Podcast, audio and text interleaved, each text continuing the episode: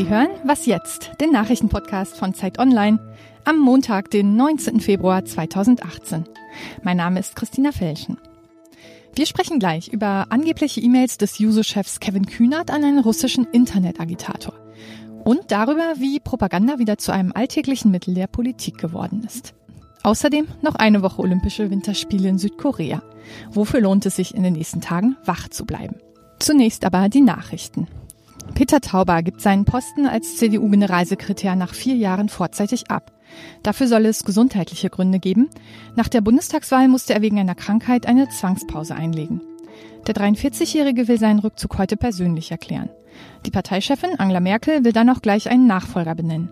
Die Wahl könnte dann schon auf dem Parteitag in einer Woche stattfinden. Tauber ist in der CDU seit längerem umstritten. Der konservative Flügel der Partei konnte sich nie so richtig damit anfreunden, dass er für ein Einwanderungsgesetz und die Ehe für alle eingetreten ist. Als Nachfolger wird der derzeitige Finanzstaatssekretär Jens Spahn gehandelt.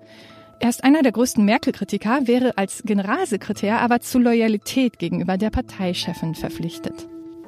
Auf der Berlinale laufen nicht nur Filme. Heute soll unter der Überschrift Kultur will Wandel über sexuellen Missbrauch in der Kulturbranche diskutiert werden. An der Veranstaltung nehmen unter anderem die Schauspielerin Jasmin Tabatabai und Natalia Wörner sowie der ZDF-Intendant Thomas Bello teil.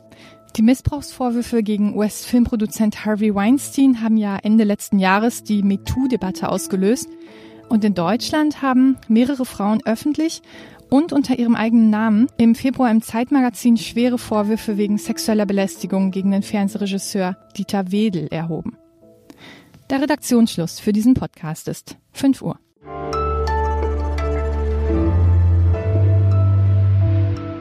Mein Name ist Rike Havertz. Guten Morgen. Die Bild-Zeitung hat in einem ihrer Aufmacher von einer angeblichen Schmutzkampagne bei der SPD berichtet. Ihr seien von einem anonymen Informanten Screenshots von E-Mails zugespielt worden von Juso-Chef Kevin Kühnert an einen russischen Internetagitator, um mit gezielten Kampagnen die Abstimmung der SPD über die Große Koalition am 4. März zu beeinflussen. Die SPD spricht von Fälschung und hat Anzeige erstattet. Darüber und wie Propaganda wieder alltägliches Mittel der Politik geworden ist, spreche ich jetzt mit Carsten Polke-Majewski, Ressortleiter Investigativdaten bei Zeit Online.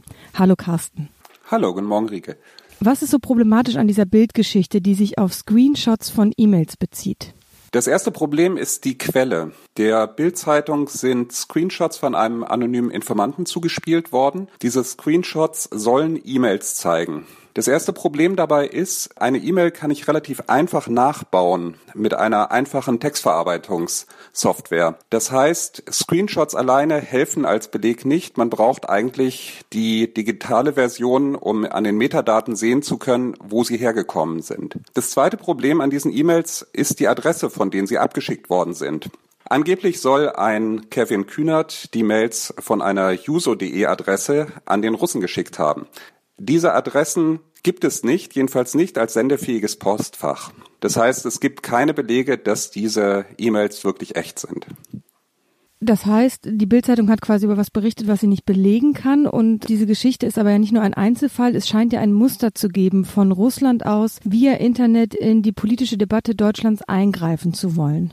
Es ist jedenfalls bekannt, dass äh, russische Hacker und russische Trolle immer wieder versuchen, Einfluss auf die Debatten in Deutschland zu nehmen. Es hat im Frühjahr 2015 einen groß angelegten Angriff von Hackern gegeben auf den Deutschen Bundestag. Da hat man versucht, aus Postfächern von Abgeordneten brisantes Material zu stehlen. Und es ist recht wahrscheinlich, dass dieser Angriff im Auftrag des russischen Militärgeheimdienstes äh, vorgenommen wurde. Es ist nichts von diesen Daten bislang veröffentlicht worden. Das heißt, vielleicht haben sie einfach nichts gefunden, was zu verwenden war. Aber das Außenministerium sagte damals, eigentlich hätte man das sogar als kriegerischen Akt werten können. Solche Attacken hat es mehrere gegeben, unter anderem auch auf die CDU 2016. Das ist sozusagen die eine Methode, um an Daten zu kommen und an Informationen. Die andere ist, bewusst Unruhe zu streuen und Unsicherheit zu verbreiten. Da gibt es einen sehr bekannten Fall.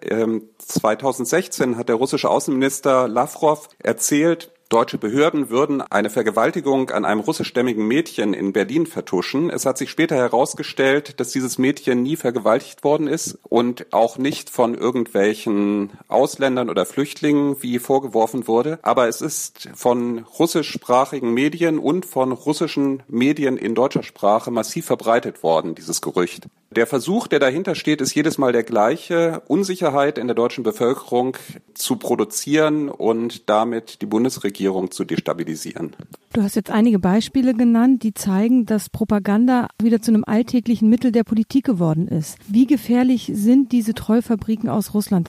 Das Problem bei diesen Treufabriken ist, dass sie ziemlich professionell versuchen, Menschen falsche Informationen unterzuschieben. Das versuchen sie sehr stark via Facebook. Es gibt gerade bei der New York Times eine interessante Untersuchung, die sind im Gespräch gewesen mit einer russischen Whistleblowerin, die in einer solchen Trollfabrik gearbeitet hat und die berichtet sehr anschaulich, wie Gerüchte aufgenommen werden, wie sie via Facebook in verschiedenen Accounts verbreitet werden, wie das, was dann da geschrieben wird, wiederum mit Hilfe von Social Bots, also mit Hilfe von äh, Maschinen weiter verbreitet wird. Und das sind Gerüchte, die tauchen dann plötzlich überall im Netz auf und allein durch die Masse könnte man den Eindruck haben, da ist irgendetwas dran.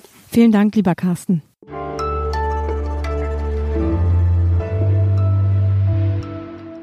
Und sonst so? Die Girl Scouts, das sind die weiblichen Pfadfinderinnen in den USA und die sind vor allen Dingen auch dafür bekannt, dass sie Kekse für einen guten Zweck verkaufen. Und natürlich ist dieser Keksverkauf auch immer ein bisschen Wettbewerb unter den Mädchen, wer verkauft die meisten Kekse, die so klangvolle Namen haben wie Thin Mints, Peanut Butter Patties oder Caramel Delights. Im US-Bundesstaat Colorado dürften sich die Verkaufszahlen jetzt sehr bald erhöhen, denn dort dürfen die Mädchen künftig auch ihre Kekse vor staatlich anerkannten Cannabis-Ausgabestellen verkaufen.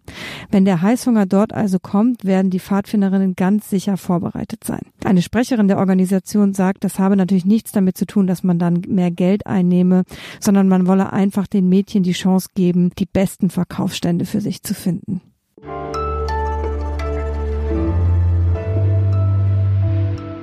Sind Sie seit dieser Woche auch Eiskunstlauf-Fan? Die Goldmedaille von Aljona Savchenko und Bruno Massot in dieser Woche war so ein klassischer olympischer Moment. Noch eine Woche laufen die Winterspiele in Südkorea und Christian Spiller, unser Kollege aus dem Sportressort, ist in Pyeongchang. Hallo Christian. Hallo Rike.